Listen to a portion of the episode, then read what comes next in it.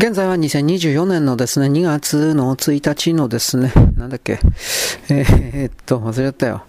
2月の1日のですね、あ、2月の2日のですね、土曜日であり、あ、金曜日であります。はい。というわけで僕は今から記事を書きます。えー、今日は時間がないのであんま記事、あの、なんていうかないなと思うけど、まあ文句言うなよというふうなことも踏まえて、ちょっと待ってくださいね。今日昨日のイランファイルは消しとかにいかんね。はい。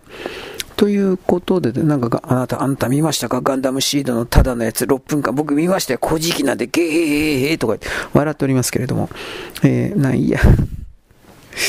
なんだっつんだよって感じで。うん、まあ、とにかくですね。えー、っと、これ前のやつこれ消しとかんといかんね。本当にわかんなくなるから。はい。というわけで記事を適当にやってきます。これはなんだ？これは中国か。ーそうですね。はいはいはいはい。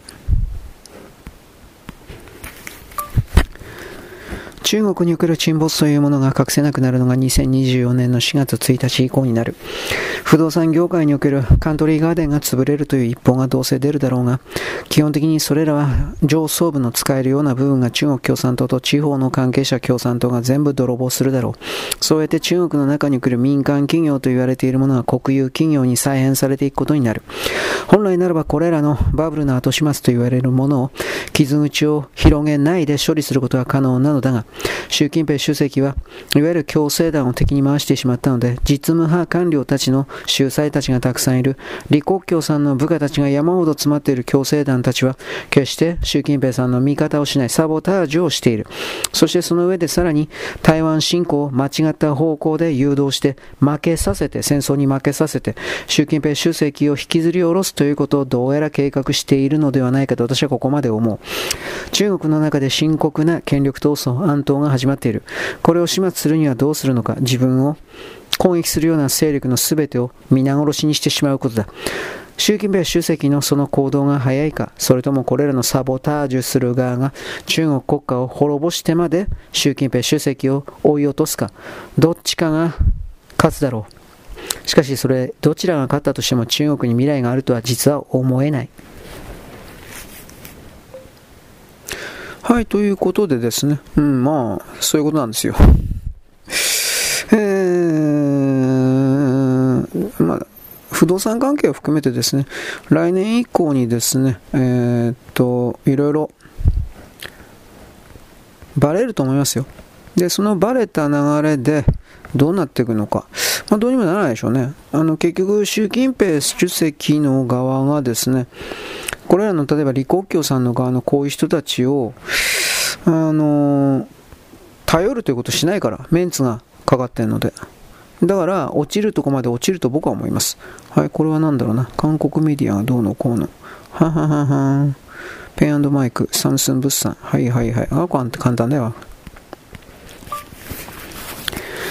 サムスンは営業赤字で、確か先月1ヶ月だけで95%ぐらい利益が飛んだんではなかったか、大体しか覚えていないが、とにかくとてつもなく利益売り上げが下がったことだけは理解している。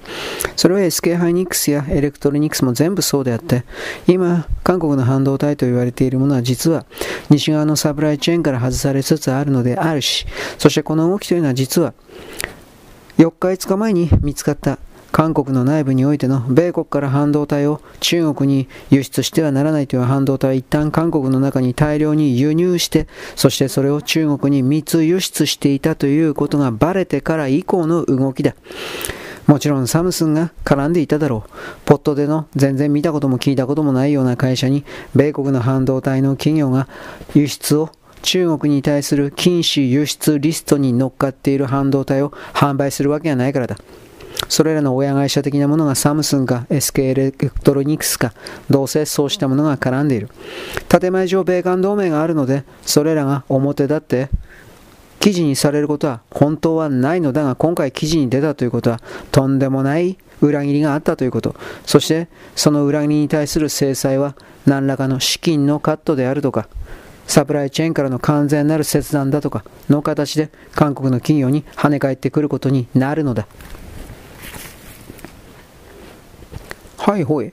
ということで、どっちにしたってですね、あの、裏切ってんので、こんな奴らだから信用するんだったら、便所コールに信用した方がいいっすよ。また削除的なことが。うん。まあ、これ、本当にね、うーん、あの、中国に禁止されていた半導体を韓国の会社に、うーん、エスケ、エスコロニック？エスケハイニックだろ。えー、ハイニック。韓国の会社に一旦入ってですね、中国に密輸出されていたという形になってますけど、その、全然見たことも聞いたこともないような会社に、アメリカの企業が半導体を何何百万個の単位で輸出するわけね、出すわけないんですよ。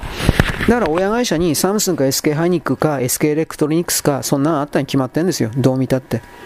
はい。ということで、そしたらそういうことになると、どう考えたって制裁だとかお金がね、借りられるあてなったお金、日米から、どうせ日本から借りる予定だったんだけど、ストップかかったんじゃないかな。今の韓国国家とか企業に自由に使える金ないもん。と私は、そんな風に考えておりますが、と一応言ってきます。はい。これは何だろう。長野県に本社を持っていたこのコオロギの粉を作るような会社。長野県というのは信じられないが今でもザザムシだとか他の虫をむしゃむしゃと食っている。何だったかな？イナゴだったかな？そういうものを踏まえて虫を食う県民が、でもコオロギはいらねえよとなってしまっているということを真面目に考えなければならない。いらんもんはいらんのだ。そしてこの会社に関しては基本的に補助金目当てで作られた会社と私は見ているので、お金が下りなくなったので、もうやめるという、そういうことだろう。つまり補助金をもらってすら採算が合わなくなったということ。繰り返すが、いらないものはただでもいらないのだ。そんなものを押し付けるな。騙すな。こういうことを私は何度も言うのである。へいほい。ということで、このコオロギの会社、いや、そんな、ねコオロギなんか食わせんなよ、お前。お前食え、バーカとか言って、うん、食っていると。でもな、長野県の人なんか、イナゴとかなんか食ってんでしょ？あと、カブトムシの幼虫とか嘘つけと思ったけど、本当かな？美味しいらしいけどね。俺食いたいと思わんね、全く。ただ、長野県は海がないので、そのタンパク質を虫で取っていたという言い方なるんでしょうね、これはね。僕はそれがダメだというわけじゃないですよ。はい、えー、茂木さんがどうのこうのか。はい。ちょっと待ってね。銀座のクラブの件って何だろう。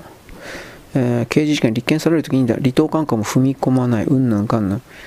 えー、はいはいはい。報じられたと。うん、はい。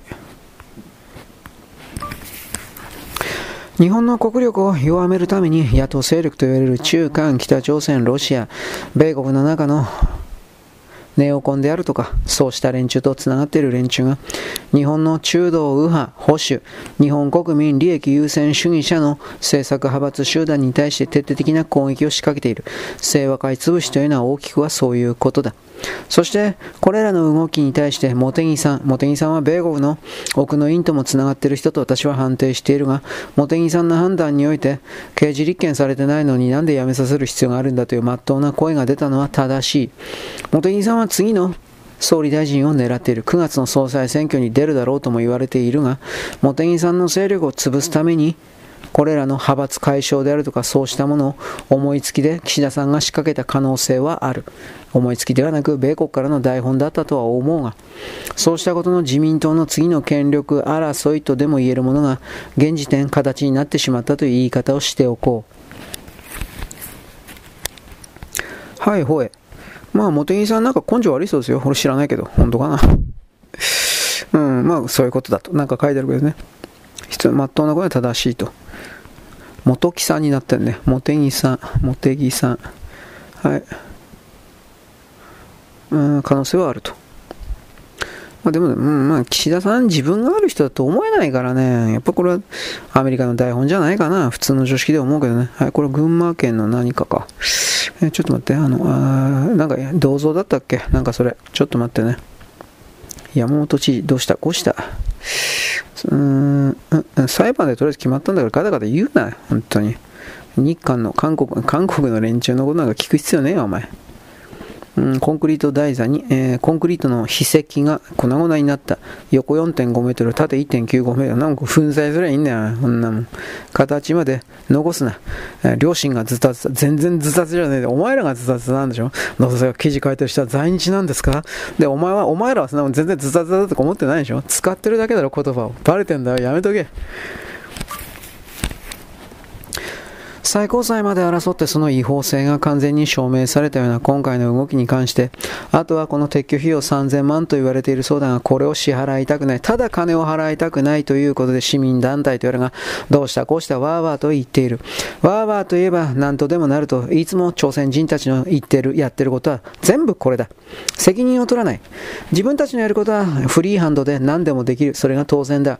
自分たちのやることに対して日本人は全ての国力、エネルギー、労力を無無条件で差し出さなければならないといった考えを常に持っており、そしてそれらの全体構造が崩れたら話が違うとか、誰かが悪いとかいつも言い出しているけれど、今回に関してはもうはっきり言うけれど、これらの連中に対する3000万の請求とどうせこいつらは逃げるから、これらの組織団体、代表者における個人資産の凍結、そこまでやらなければこういう寄生虫たち、ウイルスたちは考え方を改めない。ここで奴らを粉砕しておかなければ、次の新しい時代においては、これらの禍根の根を残してはならんと、私はこういうことをいつも言うのである。はい、ほえ。うん、まあ、金だけなんですよ、本当に。まあ、いつも朝鮮、朝鮮星になってるのね。なんでこれ朝鮮人って出ないの？なんかね、えっ、ー、とね、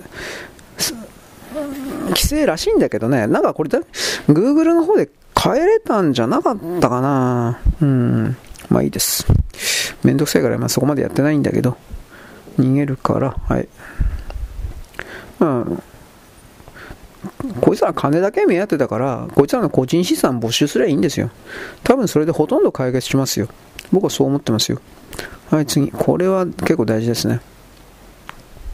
えー、っと、最大と韓国有さん。はい、どうのこうの。来政徳政権の政権運営というのは本当に難しいものになった。これは予想されていたことであるが、議会に関しては民進党が議席を減らしてしまったねじれ国会になっているので、国民党、そして国民党と合体している民衆党だったか、これも中国の犬頃なのだが、これらが来政徳民進党勢力のやりたいことを徹底的に妨害する中国の命令のもとに、だから今回の選挙結果というのは中国共産党がいくつかの案を考えていただろうけれど、来政党が当選してもこの議会の議員の数をねじれさせてしまえば何もできなくなるということを含めた事前の策というか、セカンドプランというか、そうしたものだったんだろうなと、今からだったらこれがわかる。民衆党というのはくるくるパーの人たちだ。私はこのように決める。日本で言ったら、令和新選組のような実現性もないようなことを、スローガンばかりを言っているような人たち、これが民衆党だ。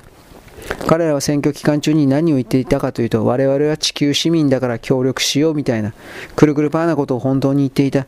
そしてこの動きにいわゆる国民党と民進党という二大与党、二大政党と言われているものの戦いに飽き飽きしていた政治のことなんか何も考えていない20代、30代が飛びついた。だからいきなり今回民衆党は8議席も取った。そうしたことも中国がやっぱり仕掛けちゃったんだろうなと私は思う。なぜならば、この民衆党のトップの発言であるとか行動は明らかに中国共産党にコントロール支配されているからだ。台湾の命運というのは全然盤石ではない。彼らが武力によって落とされなくても、内側から裏切って日本の敵になる可能性は本当にいつでもあるのだということを私はあなたに何度も指摘しておく。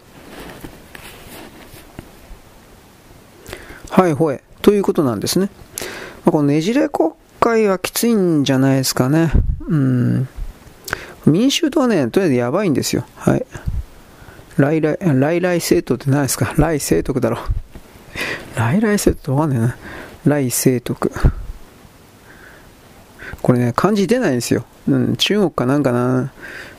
中国かなんかな。確かこれ、Google の漢字かなんかに言ったんじゃなかったかな。ねえ言っていたと。はい。まあ、民衆党のこと言ってもしょうがないけどね。飛びついたと。だからいきなり、今回民衆党は、党、民衆党は8議席も取ったわけです。はいうん。盤石ではないと。とりあえず、台湾人ちったって、所詮中国人だからね、僕はそういうふうに見るけどね。はい、そんなわけで、とりあえず声は短いけど文章書けました。はい、よろしく、ごきげんよう。